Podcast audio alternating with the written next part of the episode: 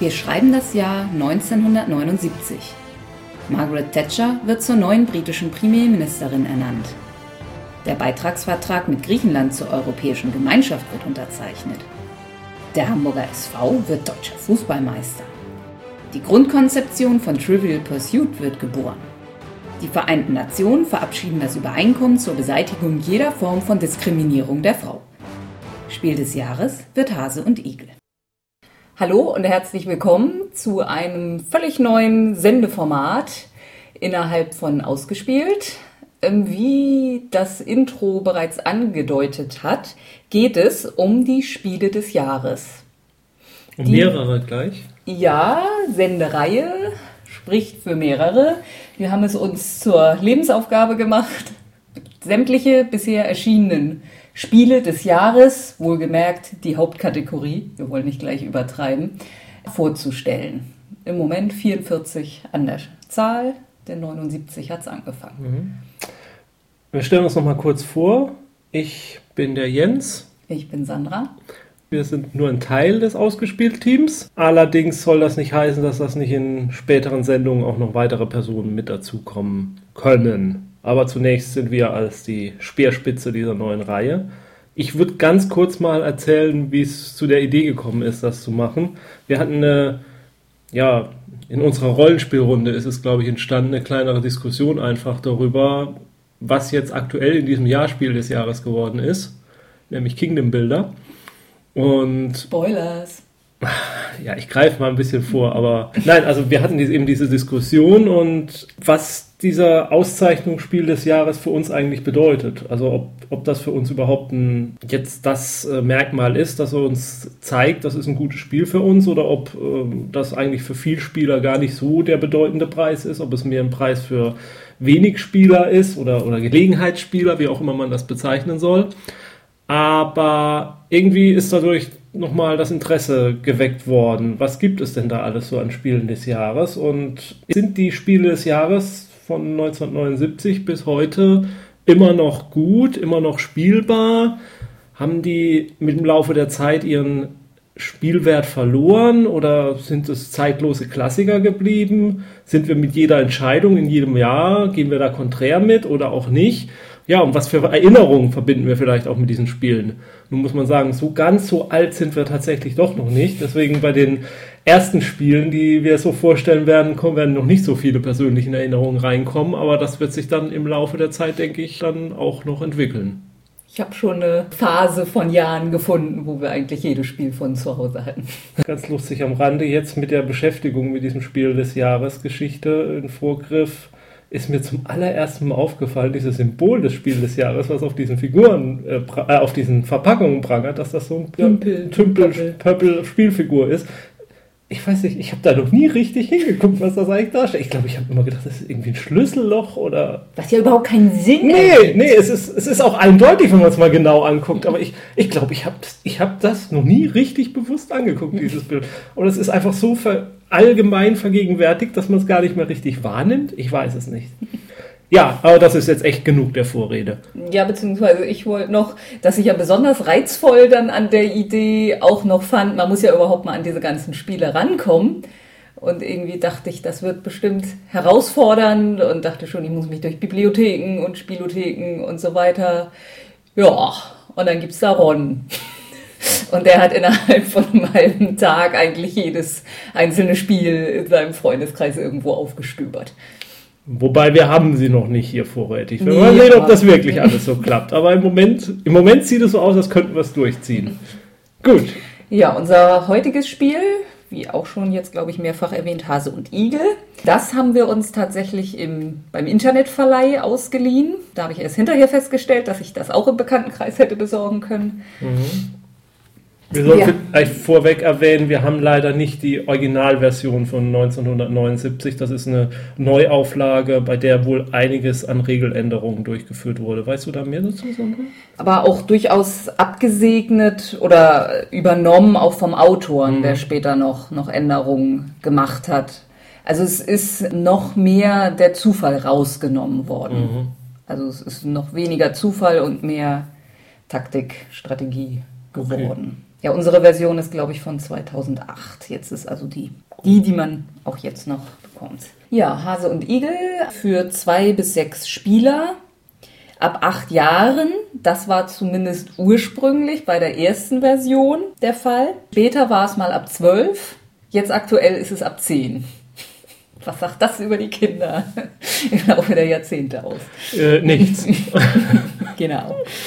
Dauer ist mit 60 Minuten angegeben, zumindest auf der Spiel des Jahres Seite. Hier auf der Verpackung steht 30 bis 45 Minuten. Spieleverpackung relativ Standardgröße, würde ich sagen. Ich mache mal auf. Wir haben eine Anleitung. Die ist nicht allzu umfangreich. Nö. Vier Seiten ungefähr mit Regeln. Sehr groß gedruckt mit vielen Bildern. Ja. Wir haben ein buntes Spielbrett. Das Auenland, oder was ist das? Ja, sieht so in die Richtung aus. Nur die Hügel fehlen. Ja. Und die Hobbits. Das ist jetzt hier eine Zugleiste, die sich über das ganze Spielbrett zieht. Mit verschiedenen Symbolen auf den Feldern. Sehr niedlichen Symbolen. Ein niedlicher kleiner Hase und ein niedlicher Igel. Hm. Ich Das Spiel macht ein seinen. Namen alle Ehre. Okay. Ja, dann gibt es noch sogenannte Rennkarten für jeden Spieler. Etwas stabilere. Also nicht, nicht besonders dicke Pappe. Mhm. Und dann gibt es noch sechs runde Holzsteinchen in sechs Farben. Und dann gibt es einen Stapel Kärtchen. Häschenkarten, Salatkarten und Mohrenkarten. Also das Häschenbild ist wirklich Das ist aber auch herzallerliebst. niedlich. Ja.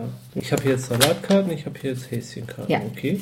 Gut, dann kommen wir erstmal zum Autoren des Spiels, bevor wir in die Regeln einsteigen. Der Brite David Pallet, der sonst viele Kartenspiele entwickelt hat und auch viele Bücher zu Spielen geschrieben hat, also ein durchaus umtriebiger Kerl im Spielebereich. Er hat auch 2000 die britische Skatvereinigung gegründet und sitzt dieser heute noch vor. 2000. Mhm. Okay. Die waren ein bisschen später dran, die Briten, was das angeht. Ja, haben zu viel Scrabble immer gespielt. nee, wie- Oder äh, Bridge. Bridge. Bridge. ist es, ja. Nennenswerte Brettspiele, die jetzt groß bekannt geworden wären, Mhm. hat er, glaube ich, nicht gehabt. Ja, wie du vorhin schon mal angedeutet hattest, der Verlag Ravensburger hat es ursprünglich rausgebracht, hat aber zwischendurch dann irgendwann mal das Interesse dran verloren, Mhm. war irgendwie der Meinung, ist nicht mehr so der Hammer, warum auch immer. Dann war es bei Abacus Spiele, Mhm. zum 125-jährigen Jubiläum von Ravensburger, das war 2008, haben sie sich dann zurückgeholt. Ah ja. Interessant. Ganz schön alt, der Verlag. Ja, aber es ist ursprünglich, jetzt bin ich gerade verwirrt, hier steht seit 74 durchgehend am Markt erhältlich, dann ist es wohl 74 erschienen, aber der Spiel des Jahres Preis kam halt erst später. Also das Spiel ist seit 74 Ah, okay. erhältlich. Ja, ja. Gut, gut, gut. Ich habe es Äh, verstanden. ist- Ja, ja. Mhm. Vorspiel des Jahres, aber Ja. es Also gab ich- auch Spiele vor dem Spiel des Ja, also Jahres. ich hatte gelesen, dass das Spiel eigentlich auch schon das Spiel des Jahres im Jahr davor gewonnen hat. Also quasi, als es noch gar Den- kein Spiel das, des Jahres die, das gab. inoffizielle Probejahr. Genau, und da hat es das Spiel auch schon gewonnen gehabt. Und was ich noch gelesen hatte, da bin ich mir jetzt aber nicht sicher, ob das stimmt, dass das Spiel ursprünglich eine andere Thematik hatte als dieses Hase- und Igel-Rennen. Ja, also einmal in England ist es Hase und Schildkröte, weil wohl Okay. auch die Fabel oder die Sage in England mit einer Schildkröte ist. Mhm. Was ich gelesen hatte, war, dass es ein Weltraum-Erforschungsspiel war. Ah, Also, dass man da mit Raketen zu den Planeten fliegt und dann Treibstoff einsetzen muss, um vorwärts zu kommen. mhm. Und das war als Thematik dann wohl nicht so beliebt und dann hatte man, hat er es wohl auf diese Häschen- und Igel-Variante. Mhm. Obwohl es umgestellt. sehr viel mehr Sinn ergibt als das Häschen, das. Ja, so okay, und aber so dazu, dazu ja dann bei den Regeln, denke Ja. ich. Also die Weltraumthematik, es hätte mehr Sinn ergeben. Okay. Muss man schon. Aber es wäre nicht so nie. Ja, ja. Gut, ja, dann kommen wir doch mal zum Spielablauf. Ab drei Spielern bekommt jeder eine Farbe. Wenn man zu zweit spielt, kriegt jeder zwei. Okay. Dann bekommt normalerweise jeder drei Salatköpfe im Zweispielerspiel fünf. Die Salatköpfe muss man loswerden, bevor man ins Ziel gehen darf. Okay. Häschenkarten sind Ereigniskarten. Die werden einfach erstmal. Was sind das so für Ereignisse? Ja, gute und böse. Du, Okay. Also sowas wie, äh, gib anderen Spielern, die schlechter sind als du Karten oder bring deine Karten genau auf so und so viele Mohrrüben. Das kann dann natürlich sowohl gut als auch schlecht sein. Okay. Gut, Und- aber. Ja, dann erzähl mal was über die Mohrrüben. Das Ja, wir etabliert. kriegen jetzt jeder 98 Mohrrüben. Ach, den gibt es in Wobei- verschiedenen Werten. Genau, also wir kriegen jetzt nicht tatsächlich 98 Karten. Es gibt 30er, 15er, 10er, 5er, 3er und 1er. und 60er. Also ich nehme dann mal an, Ziel des Spieles ist es, als erster diese Leiste entlang gelaufen zu sein. Genau, vom Start ins Ziel zu kommen. Ja. In unserem Fall muss man, wer zuerst seine beiden Steine ins Ziel hat. Mhm. Und die Salatköpfe vorher weg hat. Wie ja, genau, man das darf macht. erst ins Ziel kommen, wenn man alle Salatköpfe Ja. weg hat. Okay, und was hat das jetzt mit dieser Rennkarte? Ja, da steht drauf, ähm, wie viel Karotten man ausgeben muss, wenn man eine bestimmte Anzahl Felder geht. Dabei Mhm. ist es, je weiter man geht, desto teurer. Also nicht einfach nur eines kostet eine Karotte und zwei kosten zwei Karotten, sondern zwei kosten schon drei Karotten. Ah ja, okay, also hier steht Zugweite 1, Karottenverbrauch 1. Genau. Zugweite 2, Karottenverbrauch 3. Zugweite 20, Karottenverbrauch 210. Oha, okay. Also das ist mir soweit klar. Mhm. Aber was haben jetzt die verschiedenen Symbole auf den Feldern? Ja, also es gibt das oh, Häschen. Wenn man, wenn man da ankommt, muss man eine Häschenkarte ziehen. Eine Häschenkarte. Ja, die ist so niedlich. Ich Ich, will nur Häschenkarten ziehen. Okay. Dann gibt es äh, Mohrrübenfelder. Ja. Wenn man da drauf geht, passiert erstmal nichts. Mhm. Man kann da aber aussetzen und bekommt dann dafür 10 Mohrrüben. Mhm, aus dem Vorrat, ja. Ja. Okay. Mhm. Dann gibt es Salatfelder. Wer da aussetzt, wird ein Salatkopf los und bekommt Mohrrüben zehnmal seiner Platzierung. Also wenn man der Erste ist, in der, Also wenn auf man dem am Weg weitesten, zum Ziel, wenn man am weitesten vorne ist, ja. kriegt man 10 dafür. Wenn man der Letzte ist, kriegt man 40. Mhm. Es gibt Igelfelder. Wenn man so normal auf die drauf geht, passiert auch überhaupt nichts. Oh, Auf- Igel. Ja, die sind auch niedlich. Ja, nicht so niedlich wie die Häschen. So, wenn man auf die Igelfelder kann man sich zurückfallen lassen. Immer auf das nächste Igelfeld hinter einem. Aha. Nur wenn es frei ist. Sowieso darf auf jedem Feld nur einer stehen. Okay, man kann auch nicht rausgeschlagen werden. Nee. Also. Und je nachdem, wie viele Felder man sich hat zurückfallen lassen, Mhm. bekommt man für jedes 10 Mohrrüben. Okay, ja. Und dann gibt es noch Felder, auf denen Zahlen stehen. Es gibt ein Feld mit 1, 5 und 6 und es gibt 2, 3 und 4. Wenn man da drauf steht und wieder dran ist und genau diese Platzierung hat, also ich stehe auf einem Zweierfeld und wenn ich wieder dran bin, bin ich Zweitplatzierter, Mhm. dann kriege ich 2 mal 10 Karotten. Mhm. Wenn ich nicht Zweiter bin, kriege ich nichts. Mhm. Passiert aber auch nichts. Mhm. Und dieses Feld mit 1, 5, 6 ist eben sowohl, wenn man Erster, Fünfter oder Sechster, Okay. was jetzt in unserem Zwei-Personen-Spiel gar keine Bedeutung hat, weil wir haben nur vier Steine. Also das heißt, die Karottenfelder sind, da kriegt man zwar dann sicher 10 Karotten, Mhm, aber, aber, eben auch nur zehn. und und ja, und muss dann aber halt nicht zurückgehen und äh, hat auch sonst kein Risiko, das eben nichts zu schaffen. Und bei den Mhm. anderen Feldern muss man entweder dann seine Platzierung verlieren oder man hat eben das Risiko, dass, dass es doch nicht so klappt, wie man sich das vorgestellt hat mit der Platzierung. Ja, und das waren dann eigentlich auch schon die Regeln. Gut, und dann, ah ja, okay, also es sind von, ah ja, die sehe ich gerade, die Felder sind nummeriert von Mhm. 1 bis 63. Mhm. Wie viel muss man denn zahlen, wenn man 63 Schritte macht? Steht da gar Nee, nicht mehr. 44 ist das höchste. 990 Karotten. Um drei Felder zu gehen, zahlst du 3 plus 2 plus 1 Karotten. Sechs. Also deshalb, man kann das schon weiter rechnen als das, was auf der Karte steht. Ach so. Hm. Also 45 Karotten wären dann eben 990 plus 45. Keine Angst, wir werden jetzt nicht die ganze Partie euch vorspielen. Vielleicht ein paar Highlights einfach und dann hören wir uns jetzt gleich dann bei unserem Fazit, wenn wir es Mhm. gespielt haben, wieder. Ich fange mal an.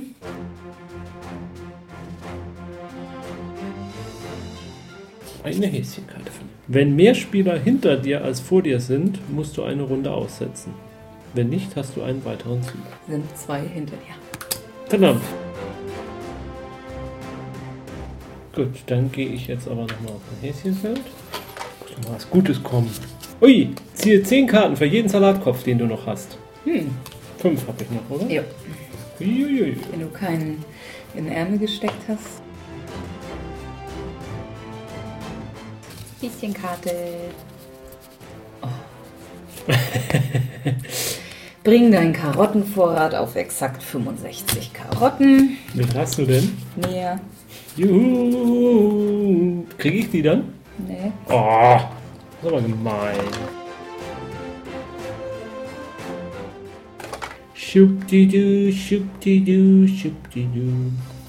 Ich esse meine Möhrchen auf.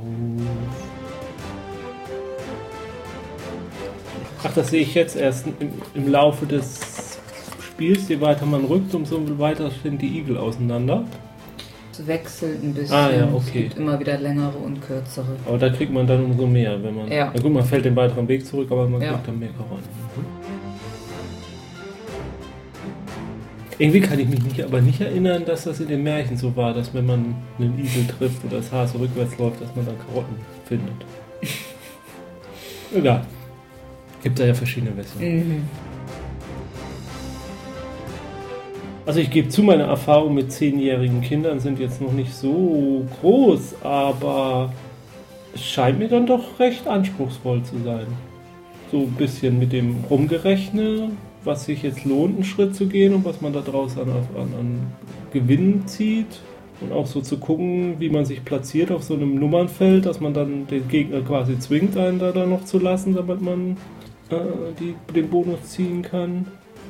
Ein bisschen gerechnet ist es schon. Ja. Ach, sag mal, du hättest jetzt nicht auf diesem Salatkopffeld die ganze Zeit stehen bleiben dürfen. Und dann einfach Nee. Runde pro Runde.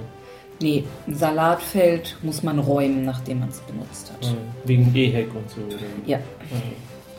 Auf Mohrrübenfeldern darf man stehen bleiben. Da kann man theoretisch fünf Runden stehen bleiben und zehn immer einsammeln. Bitte weitergehen, hier gibt es nichts zu sehen. Man darf Salatfelder auch gar nicht erst betreten, wenn man nicht mehr einen abzugeben hat. Fress jetzt 136 Möhren. Damit Und dabei ich. kannst du sogar noch laufen. Wie viele Felder laufen kann? 13, ne? Hm, 16. 16 Felder mit 136. Von 0 auf 13 in 136 Möhren. Habe ich eigentlich schon erwähnt, dass man nur eine bestimmte Anzahl Möhren haben darf, um das Ziel betreten zu dürfen? Nee. Ach, der Erste, der ins Ziel geht, darf nur noch 10 Mohrrüben bei sich haben, wenn er ins Ziel geht. Der Zweite 20, der Dritte 30 und so weiter. Einzige Ausnahme ist, in diesem Zwei-Personen-Spiel kann der Erste, der seinen ersten Stein ins Ziel bringt, beliebig viele Mohrrüben Okay. noch haben, weil man hat den zweiten Stein. Oha. Rot ist im Ziel. Wie gemein. Ah, ich sitze mit Grau aus. Dann habe ich wenigstens meinen Salat weg. So, 1, 2, 3, 4, 10, da kommen noch 11. Tada. Verfluchte. Damit Ja. steht es im Spiele des Jahres Marathon 1 zu 0 für mich. Ach, wir machen da einen Wettbewerb Jo. draus. Aha. Da, wenn ich das vorher gewusst hätte, hätte ich ja wohl auch gewonnen. Das habe ich mich gar nicht angestrengt. Doch, das sind friedlich. Wir, wir spielen jetzt 44 Part. Okay. Ja, mal gucken. Theoretisch kann ja schon nach der 22. dann alles vorbei sein. Mhm. Nee, nach der 23. So, Das war's. mhm. Was halten wir denn da nun von? Also ich finde es überraschend komplex für so ein altes Spiel. Ich meine, die alten Leute früher, die, die Ja, ja. konnten ja noch nicht so, wie haben wir ja denken. Die hatten ja noch keine Apps und so. Nein, also ich finde es doch überraschend. Man kann ein bisschen doch durchaus taktieren mit seinen Zügen. Verstellt man jetzt ein Feld, von dem man weiß, dass der Gegner das braucht? Oder geht man jetzt bewusst nicht weiter, damit er seine Punkte nicht ziehen kann mit der Nummerierungsfeld? Allerdings ist es, also ich finde es nicht so, so spaßig, weil so, weil man doch so, so, so viel rechnen muss. Gucken. Mhm. Also es ist ich weiß nicht. Es ist nicht so entspannt. Ja, ja, ich finde es ein bisschen, man muss sehr, doch, man muss einigermaßen konzentriert spielen und dafür, für die Konzentration gibt es einem nicht so viel. Mhm. So an, an Spielerlebnis, weißt du, was ich meine? Mhm. So dieses, dieses, dieses so Triumphgefühl. Ha, mit dem Zug kriege ich jetzt 60 Möhren, das hättest du nicht gedacht, Alter. Also das kommt so nicht rüber. Mhm, Aber es ist, weiß Gott, kein schlechtes Spiel. Nee, mit Sicherheit nicht. Allerdings finde ich auch, dass es eben von der Aufmachung her ist es eigentlich so ein Kinderspiel und inhaltlich ist es das aber gar nicht. Also einfach, weil es halt doch so komplex ist. dass Also komplex ist vielleicht jetzt das Ja. falsche Wort. Die Regeln sind relativ einfach, Ja. aber sie dann anzuwenden, umzusetzen. sie möglichst geschickt ja, anzuwenden. ja. Das ist eben, ja, erfordert halt doch Also so, schon so mit, mit, dem, mit dem geringsten Karottenaufwand am weitesten zu kommen quasi.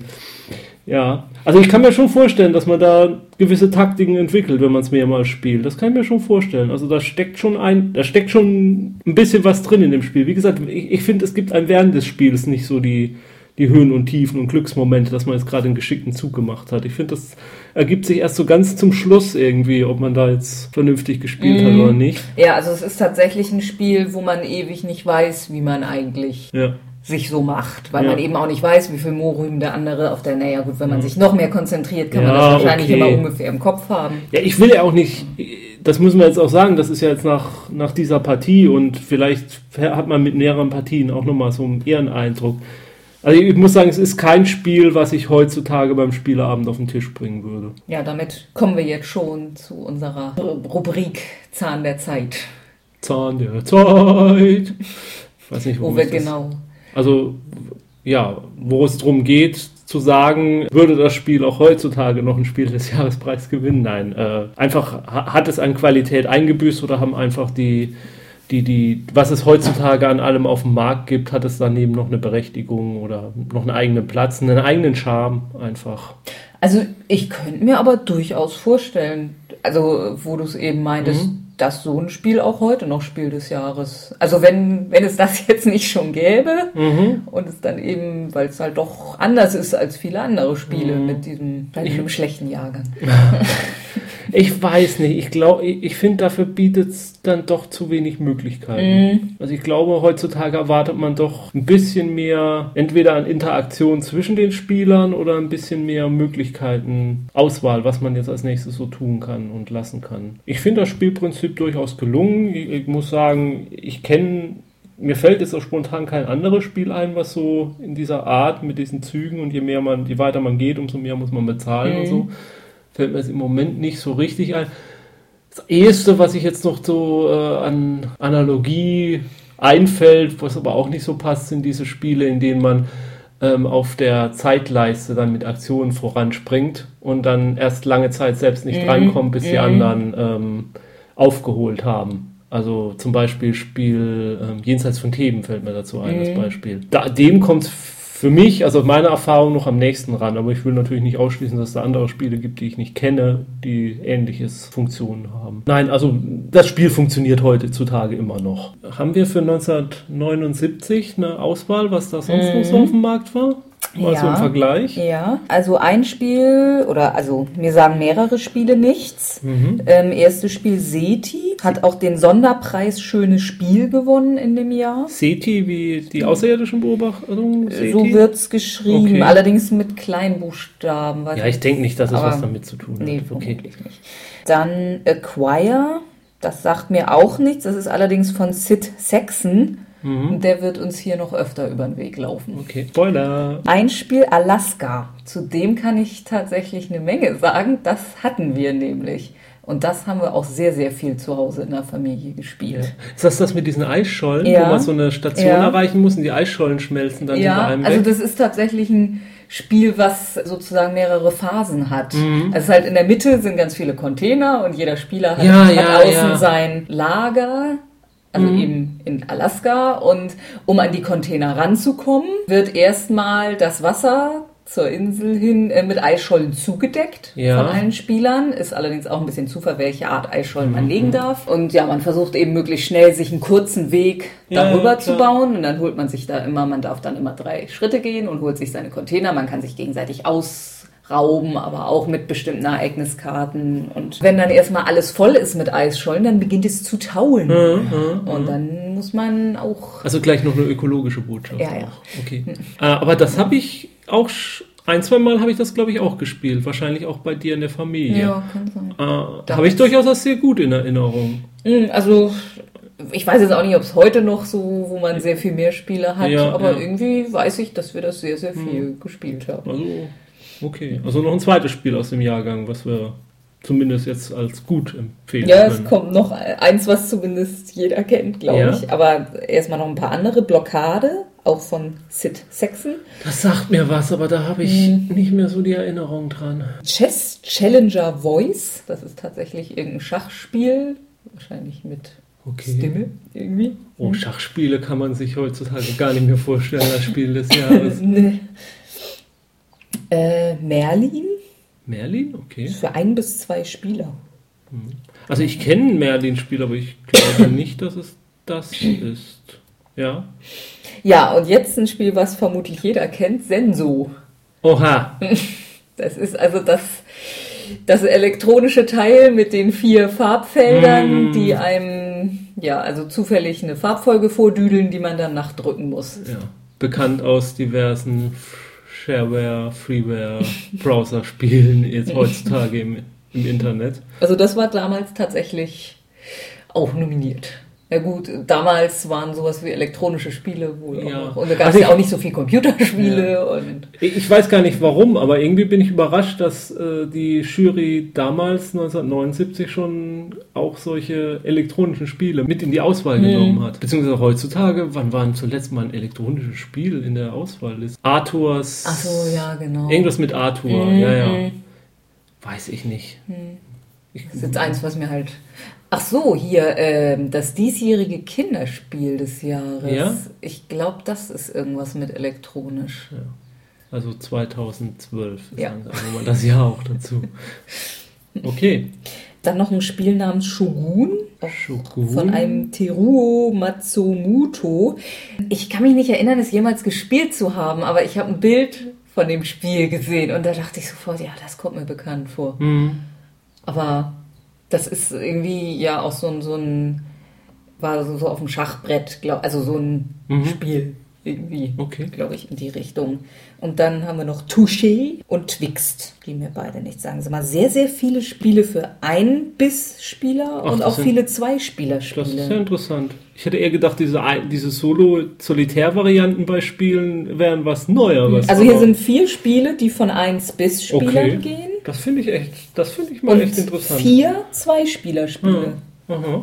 die also auch wirklich nur zu zweit gehen. Ja. Also wie gesagt, ich hätte jetzt eher gedacht, das ist Mhm. eine Entwicklung in, in unserer Zeit, aber Naja gut, hier ist jetzt dieses Chess Challenger Ja, Voice. ja. Das ist ja vermutlich gerade dafür, dass man es gegen und Senso. vielleicht sollte man auch nicht so überrascht sein. Gut, okay. Mhm. Alles klar. Ja, Gut. Das war dann dieses war der erste Streich.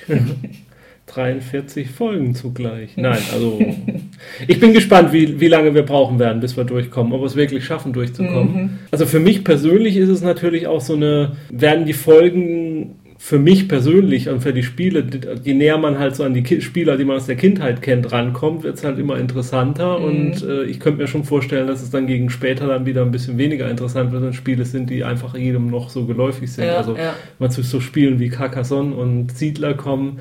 Da müssen wir mal gucken, was wir da aus den Sendungen Mhm. machen. Aber bis dahin haben wir noch ein bisschen Zeit. Gut, Jo. dann verabschieden wir uns. Bis zum nächsten Mal. Spielt schön weiter. Zum Beispiel Hase und Igel. Hm. Ja, haben wir gleich noch eine Partie? Wo sie schon mal steht. Das wird-. Ja.